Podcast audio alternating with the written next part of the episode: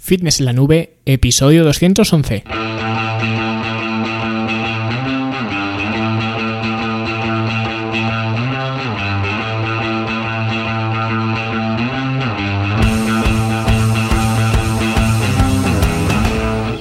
Bienvenidos a todos un viernes más aquí a vuestro podcast a Fitness en la Nube donde hablamos de fitness, de nutrición, de entrenamiento y donde cada viernes, cada semana os traigo las técnicas, consejos, estrategias, trucos y como lo queráis llamar para que construyáis un mejor físico y tengáis un estilo de vida más activo y más saludable. Hoy vamos a hablar de los abdominales ya que os gustó tanto el episodio del 3 más 3 que hicimos de los ejercicios de glúteos, pues hoy vamos a hablar de los abdominales pero en lugar de daros ese 3 más 3 creo que me parece más interesante que aprendáis los conceptos básicos del trabajo de abdomen para que entendáis mejor cómo trabajarlos, porque creo que esta es una mejor forma de explicar en este caso los eh, abdominales, porque una vez que entendéis esto vais a daros cuenta que realmente no hay tanta diferencia entre unos ejercicios y otros, como sí que podría haber con otros eh, grupos musculares que pues hay muchísima más diversidad de ejercicios y por tanto pues procede más hacer ese 3 más 3 como hicimos con los glúteos y cómo vamos a seguir haciendo con el resto de grupos musculares. Pero para el tema del abdomen, como digo, me parece más interesante daros, digamos, las herramientas para que seáis vosotros quienes eh, determinéis pues eh, qué ejercicios son mejores y qué ejercicios son peores en base a los parámetros que vamos a ver en este episodio de hoy. Pero antes hablamos de la Academia de Fitness en la Nube, la academia para verte mejor, sentirte mejor y rendir mejor, donde vais a encontrar cursos de formación para aprender a entrenar, para aprender a mejorar vuestra alimentación y para optimizar vuestro estilo de vida en general, así como talleres prácticos también para afianzar pues vuestra información y sobre todo para aplicar conocimientos de forma práctica, porque yo creo que esta es la mejor forma de aprender. Y por supuesto, programas de entrenamiento tanto para entrenar en un gimnasio comercial, en cualquier gimnasio al que tengáis acceso, como también para entrenar en casa con el programa en forma en casa, tanto la versión básica como eh, la versión más avanzada, bueno, la versión clásica, ¿vale? Dicho de una forma eh, pues más eh, descriptiva. Y ambas opciones son totalmente viables, tanto entrenar en un gimnasio como entrenar en casa es posible dentro de la academia. Y ya digo, muchos alumnos pues optan por un camino u optan por el otro. Y muchos alumnos también en vías de eh, lo que está ocurriendo con el tema COVID y demás, pues se ven obligados a ir un poco a caballo entre ambas opciones, ¿vale? Pero eso es lo bueno de la academia, que se adapta a vosotros, no os tenéis que adaptar vosotros al programa en sí, sino que, pues dependiendo de vuestras circunstancias, pues podéis hacer que la academia se adapte a esas eh, circunstancias. ¿Vale? Y nada, como digo, además, no solamente es que los programas estén en la academia y que sean programas bien diseñados, sino que eh, son programas que están a su vez programados, ¿vale? Valga la redundancia, para que se hagan en orden y de esta forma poder sacarles el máximo partido y tener pues esa periodización, esa progresión y saber en cada momento lo que tienes que hacer. ¿Vale? Y bueno, hay otro montón de cosas más en la academia, hay muchísimas herramientas, siempre os lo cuento, pero creo que es mejor que entréis por vosotros mismos y lo veáis en fitnesslanube.com. Y por cierto, os adelanto lo siguiente que vais a encontrar en la academia, ya que, como os comenté la semana pasada, en el podcast anterior, os abrí una votación para que vosotros mismos pudierais decidir cuál queríais que fuera el siguiente curso de la academia. Y os di tres opciones, o bien biomecánica básica, cómo hacer tu primera dominada y hacer trabajo sobre fútbol, ¿vale? Esos son los, eh, los tres eh, o las tres propuestas de cursos que, os, eh, que os hice y con un 57,1% en este momento en el que estoy grabando esto, que lo tengo delante, ha ganado el curso de biomecánica básica. ¿Vale? Un curso que, como os dije, me parece eh, pues una opción muy buena, me hace mucha ilusión preparar este curso y va a servir de base para futuros cursos donde os hablaré de los diferentes grupos musculares, que es un poco lo que vamos a ver hoy con el abdomen, porque aunque de una forma un poco light, ¿vale? En el episodio de hoy, porque tampoco voy a entrar pues muy en materia, pero os voy a dar las herramientas básicas, y ya veréis que no son tan básicas, eh, para que aprendáis un poco de biomecánica, y en este caso, pues esa biomecánica aplicada al abdomen. Así que estos días me pondré a preparar el curso y quizás pues para la semana que viene eh, puede estar ya la primera clase, aunque tampoco quiero pillarme los dedos, ¿vale? No lo garantizo, pero vamos que si no está para la semana que viene, está para la siguiente 100% seguro, ¿vale? Porque ya digo, lo quiero eh, pues preparar de forma pues eh, bien, bien preparada, no quiero correr con esto, quiero hacer bien el índice y quiero explicar todos los conceptos pues de la forma más precisa posible, porque ya digo, es un curso que voy a hacer mucha referencia a lo largo del tiempo en la academia porque eh, pues va a contener los principios fundamentales para que tengamos otra serie de cursos que van a venir después. Así que quiero concienciarme de hacerlo lo más perfecto que, que pueda, que bueno, siempre tengo esa, esa energía, digamos, de hacer las cosas lo mejor que se pueda, pero en este caso incluso más porque considero que es un curso muy, muy importante. Así que lo dicho, quien quiera saber más, pues fitnesslanube.com. Vale, y ahora sí, eh, vamos a hablar del abdomen y lo primero que quiero mencionar, que puede ser una obviedad para la mayoría, pero aún así creo que es importante siempre que se habla de, de, esto recalcarlo, que da exactamente igual el protocolo de trabajo abdominal que hagas, da igual las repeticiones que hagas, los ejercicios que escojas, da igual que entrenes el abdomen todos los días o nunca incluso, porque si no tienes un nivel de grasa corporal bajo, nunca vas a poder verte los abdominales. Es decir, que se vean o no no depende del trabajo abdominal que hagas. De la misma forma, la distribución de la grasa corporal es una variable tanto entre hombres y mujeres como también entre individuos en general. De forma que estas fotografías que seguramente hayáis visto muchas veces por internet, donde os dicen que si tú te ves al espejo, pues como este de la imagen, tienes un 12% de grasa. Si te ves como este otro de la imagen, tienes un 17% de grasa. Esto es falso porque cada persona tiene una distribución de grasa diferente. Y esto es importante porque es precisamente la razón de que las mujeres, por regla general, no se le marquen los abdominales, o sea mucho más difícil en ellas que se le marquen los abdominales a comparación con los hombres, porque las mujeres acumulan mucha más grasa corporal a nivel porcentual que los hombres aunque suelen acumularla, eso sí, más bien alrededor de las caderas, los glúteos, los muslos, etc. Y los hombres más, pues por la zona del abdomen, ¿vale? Esto sí que es cierto, pero es como digo, relativamente fácil ver a una mujer que objetivamente está gorda, tiene sobrepeso, y aún así tiene un vientre relativamente plano, porque su distribución de la grasa aunque tenga mucha, aunque tenga más que otra eh, persona o que otra mujer o que otro hombre, aunque tenga más grasa corporal, su distribución de la grasa es diferente, como digo, por norma general. Y luego, como he dicho también, entre mujeres esto también varía. No es que las mujeres se le distribuya la grasa de una forma y los hombres de otra, sino que dentro de las mismas mujeres o dentro de los mismos hombres, pues hay hombres que se distribuye de una forma y hombres de otra. ¿Vale? Entonces, lo que quiero que quede claro con esto es que el entrenamiento de abdominales no influye en que los abdominales se vean o se marquen o no. De la misma forma que hacer cientos y cientos de repeticiones del ejercicio que sea de abdomen, que esto de hecho yo creo que lo puso de moda Cristiano Ronaldo cuando salió que hacía, no sé, 300 abdominales o no sé cuántas al día, esto no sirve de nada, no te está ayudando a nada porque la grasa corporal se pierde mediante un déficit calórico como ya a estas alturas deberías saber si es que este no es tu primer episodio que escuchas, ¿vale? No por hacer cientos de repeticiones en el gimnasio del ejercicio que sea, porque no se puede perder grasa localizada. Y eso es algo que debéis tener en cuenta desde ya. Entonces, hecha esta aclaración, que me parece de vital importancia, eh, lo siguiente que quiero tratar es la forma de los abdominales cuando se marcan. Y esto me va a servir un poco de puente de conexión para lo siguiente que quiero mencionaros, porque muchas veces, si os habéis fijado en el abdomen de la gente, cuando salen vuestros eh, modelos favoritos de Instagram sin camiseta y demás, podréis observar que hay diferentes tipos de abdomen, digamos. Hay gente que tiene los eh, cuadraditos alineados, hay gente que los tiene desalineados, hay gente que tiene un eh, porcentaje de grasa corporal muy bajo y aún así solamente se le marcan cuatro cuadraditos, mientras que a otra persona que incluso quizás con un porcentaje de grasa menor se le marcan seis, ¿no?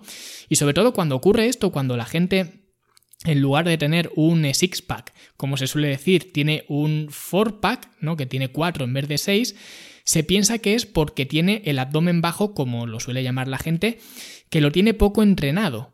y de esta forma, o por este, por este motivo, por esta razón, se les marca más la parte de arriba, que la tienen más entrenada, que la parte de abajo. Y esto, aunque es cierto que siempre el abdomen se va a marcar o se va a destapar de arriba a abajo, es decir, eh, no se te va a marcar la zona de abajo y la zona de arriba no, sino que es al revés. Primero, eh, esto no es porque tengas la, eh, la parte baja del abdomen poco trabajada, es porque tu fisionomía es así. Y esto no se puede cambiar. Es decir, el recto abdominal es un músculo como cualquier otro. La peculiaridad que tiene es que esas separaciones que hay entre cuadraditos, como lo vemos de forma coloquial, lo que separa la tableta de chocolate, ¿no? Esas hendiduras, eso no forma parte del músculo como tal, eso son inserciones tendinosas. Y bueno, luego está la línea del medio que separa por la mitad del abdomen verticalmente, que sería la línea alba pero esta se suele conocer bastante más. Pero las separaciones horizontales son inserciones tendinosas. Eso significa que son tendones y tú no puedes modificar esa estructura de tu cuerpo. O dicho de otra forma, si por tu estructura tú tienes un four pack, tienes cuatro cuadraditos, em, por poca grasa que tengas, nunca se te van a poder ver seis. Y si tienes los cuadraditos desalineados, tampoco los vas a poder alinear independientemente del tipo de trabajo de abdomen que vayas a hacer. Esto es genético. Y lo mismo que no puedes esperar que te crezca un tendón en el bíceps, no puedes hacer que te crezca un tendón en el abdomen. ¿Vale? Y decía esto que lo quería ligar con algo que os quería explicar, porque cuando la gente ve que no tiene esa separación abdominal que le gustaría y que solamente tiene cuatro cuadraditos, piensa que lo que debe hacer es trabajar el abdomen bajo, porque lo tiene eh, pues eh, subdesarrollado o no lo tiene suficientemente entrenado. Y esto se traduce en hacer elevaciones de piernas, que seguramente que pues hayáis visto en eh, todos los gimnasios a gente haciendo elevaciones de piernas, ya que el abdomen, como cualquier otro músculo, para contraerlo, pues puedes optar por llevar el torso hacia la cadera o la cadera hacia el torso. Esa es la forma de trabajar el abdomen. Sin embargo, si miráis en Google un mapa anatómico del, abdomen, ¿vale? Si ponéis en Google anatomía abdominales o algo así, vais a ver que no hay ninguna parte del abdomen, ninguna parte del abdomen que esté ligada a las piernas. Lo que quiere decir que independientemente de lo que hagas con las piernas, eso no va a afectar al abdomen. Por lo que todos los ejercicios de elevaciones de piernas no tendrían cabida si tú lo que buscas es trabajar el recto abdominal, trabajar los abdominales, ¿no? De forma eh, coloquial.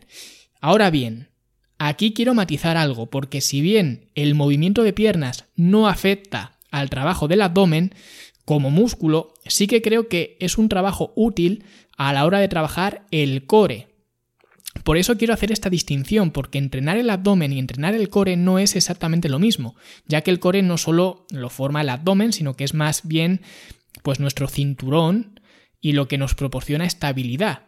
Y una forma de trabajar esa estabilidad del abdomen es con movimientos de piernas o con ejercicios tipo plancha, ¿no? que se usan mucho.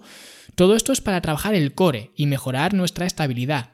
Pero el reto abdominal como tal no es una eh, muy buena forma de trabajarlo eh, mediante este tipo de ejercicios, por lo que he dicho antes, porque las piernas no tienen nada que ver con el abdomen. Por tanto, hacer elevaciones de piernas en la típica máquina de fondos o elevaciones de piernas eh, manteniéndonos colgados de la barra de dominadas, que seguramente lo hayáis hecho o lo hayáis visto de hacer en muchas ocasiones, esto no hace absolutamente nada para trabajar el abdomen porque los músculos que se encargan de levantar las piernas son el psoas y de hecho el, cuádriceps también, el recto femoral, pero no el abdomen. Por eso, para trabajar el abdomen como tal, las elevaciones de piernas serían muy mediocres. Pero es más, vais a ver muy bien la diferencia de esto cuando veis un sit-up y un crunch.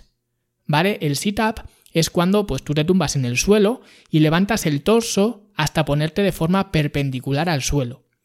Y el crunch abdominal es cuando te tumbas en el suelo y flexionas la columna eh, tratando de llevar la nariz hasta el ombligo, que es un poco la referencia que suelo utilizar eh, cuando enseño a alguien a hacer crunch, ¿vale? Llevar la nariz hasta el ombligo.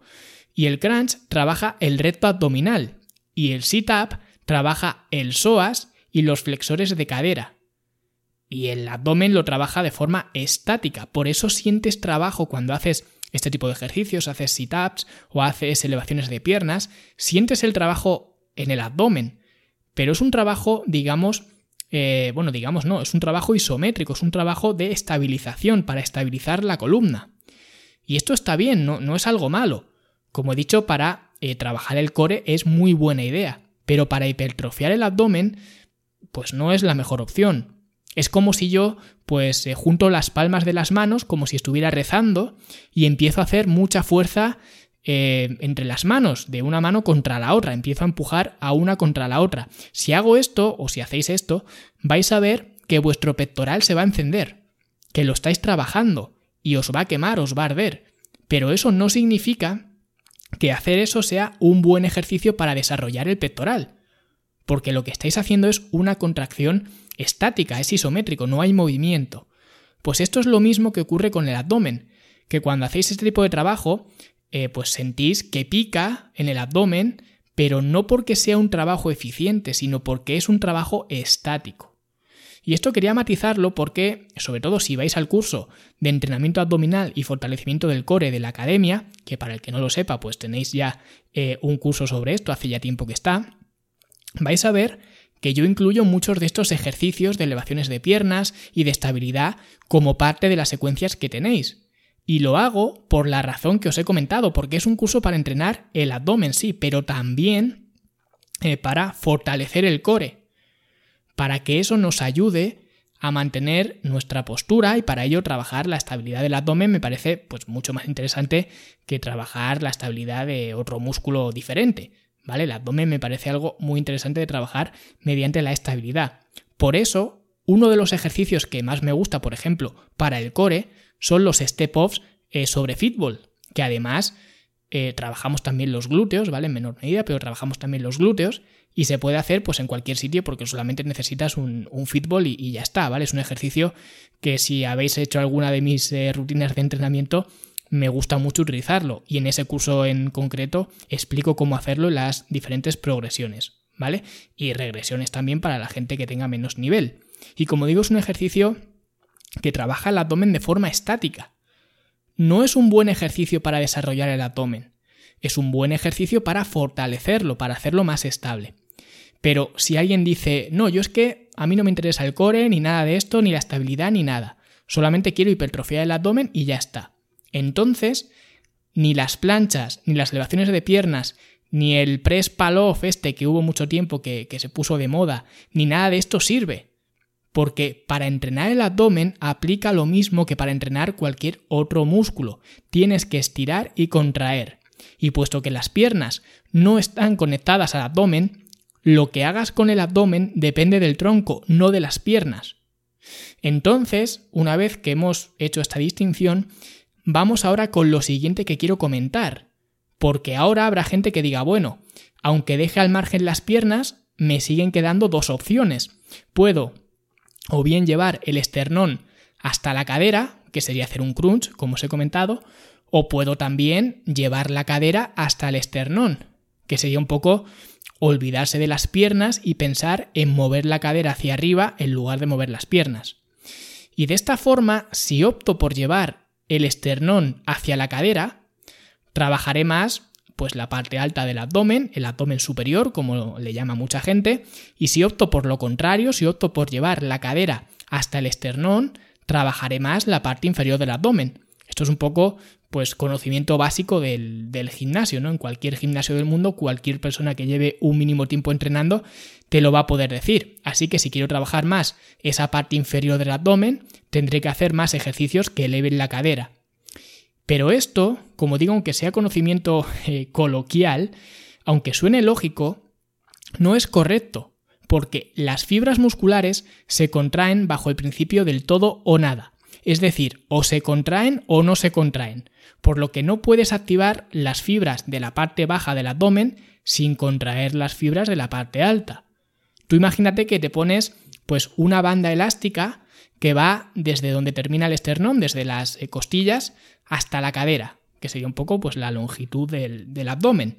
pues da igual que lleves la parte de abajo de la goma hacia arriba o la parte de arriba hacia abajo, porque la tensión va a estar distribuida por igual. No se va a activar más la parte de abajo de la goma o la parte de arriba, sino que va a ser una tensión, digamos, uniforme.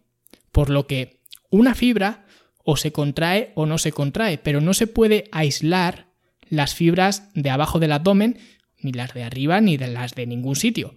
Ya digo, o se contraen o no se contraen. Esto es como el juego este de la cuerda, este que tú estás tirando de la cuerda y enfrente tienes a otra persona o otro grupo de personas tirando eh, de la cuerda hacia su lado. No, pues para la cuerda da igual cuál de los dos vaya ganando, porque la cuerda siempre tiene la misma tensión. Porque hay una persona tirando con todas sus fuerzas hacia un lado y la otra hacia el otro. Pues esto es un poco igual. A la fibra muscular le da lo mismo que subas la cadera o que flexiones la columna. O se contrae o no se contrae. Entonces, hecha esta aclaración, ahora tenemos que averiguar, puesto que no hay diferencia entre la activación como tal del abdomen inferior o del abdomen superior, como la gente lo suele llamar, porque bueno, esto no lo he dicho, pero es cierto que no hay diferencia a la hora de la activación muscular, pero lo que no se puede negar es que mover la cadera hacia arriba, puesto que aunque las piernas no contribuyan en nada, aunque no contribuyan, las piernas siguen pesando, no te las vas a cortar. De forma que es más difícil mover las piernas hacia arriba que flexionar la columna desde arriba, porque arriba hay menos peso. Por eso usamos este tipo de ejercicios en el curso de, la academia. Eh, lo utilizamos al principio de las secuencias, porque lógicamente es más exigente en este sentido, en el sentido de que hay más carga. Pero bueno, al margen de esto, que es algo que a todo el mundo le pasa, porque como he dicho antes, no te vas a cortar las piernas cuando hagas elevaciones de cadera, ¿qué sería la mejor de las dos opciones? Pues sin duda, y esto os debe de quedar claro, lo mejor es llevar la parte de arriba hacia la parte de abajo, es decir, el típico crunch abdominal. Esta es la mejor forma de contraer y por tanto de hipertrofiar el abdomen, porque tiene más rango de movimiento. Y además, os voy a dar otra razón biomecánica de por qué ocurre esto, por qué estamos más cómodos haciendo este, tipo, este típico eh, crunch abdominal. Porque si os fijáis, eh, todos los músculos tienen un origen y una inserción. Y el objetivo de los ejercicios es aproximar ese origen y esa inserción, es decir, hacerlo, hacer el espacio más pequeño. Eso es lo que hacen todos los músculos sin excepción. Por eso, realmente no existen los ejercicios de empujón a nivel biomecánico, todos son de tirón. A nivel de plano de movimiento, sí, si yo acerco un objeto hacia mí, si yo hago un remo, por ejemplo, un ejercicio de remo, eso sería un ejercicio de tracción, de tirón, porque estoy acercando algo hacia mí. Y si empujo algo, si alejo algo de mí, por ejemplo, si hago un press de banca, donde estoy empujando eh, la barra, la estoy alejando de mí, eso sería un ejercicio de empujón. Pero a nivel muscular, lo que ocurre dentro del músculo, no hay diferencia entre los dos ejercicios. Los dos son ejercicios de tirón, de tracción, porque el origen del músculo está tirando de la inserción. Y esto anatómicamente ocurre en esta dirección, es decir, la inserción va hasta el origen. Así es como estamos diseñados para trabajar mejor, porque el origen del músculo suele ser la parte más fija y la inserción la parte más móvil. Por eso el origen del pectoral, o bueno, igual he puesto un mal ejemplo porque eh, sería uno de los orígenes del pectoral, porque el pectoral es un poco diferente, pero el origen está en el esternón, y la inserción está en el húmero. Por eso, los ejercicios del pectoral lo que tratan de hacer, lo único que tratan de hacer es acercar el húmero hacia el esternón. Y ya está, esto es lo que hace el pectoral. El esternón, que es el origen, que a su vez es la parte menos móvil, y el húmero es la inserción, que es la parte más móvil. Por eso el brazo lo podemos mover, pero el esternón no. Pues el músculo abdominal se origina abajo en la cadera, en el pubis, y se inserta pues arriba por, por las costillas. Por lo que lo natural sería llevar la inserción hasta el origen, igual que en el ejemplo que he puesto del pectoral. Es decir, las costillas o el esternón hasta la cadera y no al revés. Por eso este movimiento se nos hace más natural que hacerlo al revés. Y por eso el crunch abdominal es el mejor movimiento para entrenar los abdominales. Luego ya podríamos hablar de los diferentes tipos de crunch, de la carga, del rango de movimiento, etc. Pero lo que quiero decir con esto es que para trabajar el abdomen, entendiendo por abdomen el recto abdominal, lo más eficiente por las diferentes razones que he dado a lo largo de todo este episodio, porque yo doy razones biomecánicas incuestionables, no doy papers ni estudios científicos, nada de esto, yo hablo de lo que hay, de los hechos.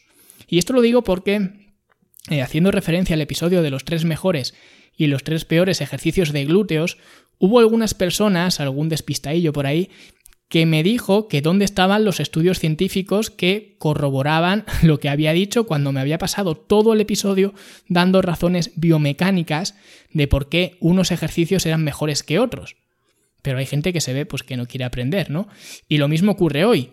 Todo esto del origen del músculo, de la inserción, etcétera, no corresponde a ningún estudio científico, corresponde al sentido común cuando estudias esta ciencia que es la biomecánica, o bueno, eh, realmente no sé si es una ciencia o no, pero cuando estudias esto, cuando estudias la biomecánica, las respuestas vienen solas y no dependes de papers, ni de PubMed, ni del estudio que saque el próximo gurú. Y esto es precisamente lo que quiero explicar en este curso que os he comentado que voy a hacer de biomecánica básica, que os voy a explicar pues todos estos principios para que vosotros mismos podáis determinar qué hace un ejercicio bueno o malo, o mejor dicho, qué hace un ejercicio mejor y a otro peor, cuando los comparas uno contra el otro. Y en este caso, las elevaciones de piernas son un mal ejercicio para trabajar el abdomen. No serían malas para trabajar la estabilidad, pero para desarrollar el abdomen son bastante malas. Y entre escoger las elevaciones de cadera, que no es lo mismo que las elevaciones de piernas, y el crunch abdominal, el crunch abdominal sería bastante superior por lo que he comentado teniendo en cuenta este principio de activación de las fibras musculares, el rango de movimiento y el origen y la inserción del, músculo. Y bueno, he dejado un poco de lado los, eh, los, oblicuos porque ya no me da mucho más tiempo, pero básicamente si tenemos en cuenta lo anterior y buscamos trabajar en la dirección de las fibras musculares, para trabajar los oblicuos nunca jamás deberíamos hacer el ejercicio típico este que hace casi todo el mundo en los gimnasios, que coge un disco una pesa o lo que sea y se pone como a, ladearse, a, balancearse, ¿no? Que explicar esto por audio es, es complicado, pero básicamente es como si tú estás de pie, normal, con los brazos estirados y con las manos tocando la cara externa de los muslos, pues sería inclinarse para intentar tocar la rodilla por fuera, ¿vale? Con la misma mano de la, de la rodilla intentar tocarla por fuera. Pues ese ejercicio, que esto se hace con, con, peso, ¿vale? Como digo, con un disco, con una mancuerna o lo que sea, esto es absurdo y lo explico dentro del curso, porque lo explico porque ya digo, es algo muy común que, todo el mundo hace. Y como digo, es tan común como, absurdo porque las fibras de los oblicuos no van en dirección vertical. Esto tendría sentido si fueran en dirección vertical, pero no es así. Van en diagonal algo en horizontal, pero sobre todo en diagonal. Por lo tanto, la mejor forma de trabajar los oblicuos es mediante movimientos de rotación, de hacer leñadores ascendentes, descendentes, rotaciones varias. Esa es la mejor forma de trabajar esta zona, pero no haciendo ese ejercicio absurdo que, se hace en todos los gimnasios, ¿vale? Eso no lo hagáis, no perdáis más el tiempo con, con eso. Y bueno, esto es todo, no quiero entrar en temas repeticiones, frecuencia y demás, porque realmente el abdomen es un músculo más y aplica el mismo sentido común que aplica para entrenar el pectoral o los cuádriceps o lo que sea, ¿vale? Hacer 10, 15, 20 repeticiones está bien, un par de veces a la semana de forma general pues también está bien, es ideal y si además de desarrollar el abdomen queréis fortalecer el core, algo que os recomiendo mucho, pues entonces eh, quizás deberíais mirar las secuencias de este curso de la academia porque ahí tenéis un completo, ¿vale? Tanto el desarrollo del abdomen como el fortalecimiento del core. Y nada, espero que os haya gustado esta exposición del trabajo de abdomen. Si ha sido así, pues dejad vuestra valoración de 5 estrellas en iTunes, vuestro me gusta y comentarios en iBox, que llevo de hecho retraso respondiendo a estos comentarios, ya lo sé, pero me quiero poner un poco al día este, este fin de y eh, nada, que daros las eh, gracias como siempre y que nosotros, si no ocurre nada, nos escuchamos como siempre la semana que viene. Hasta luego.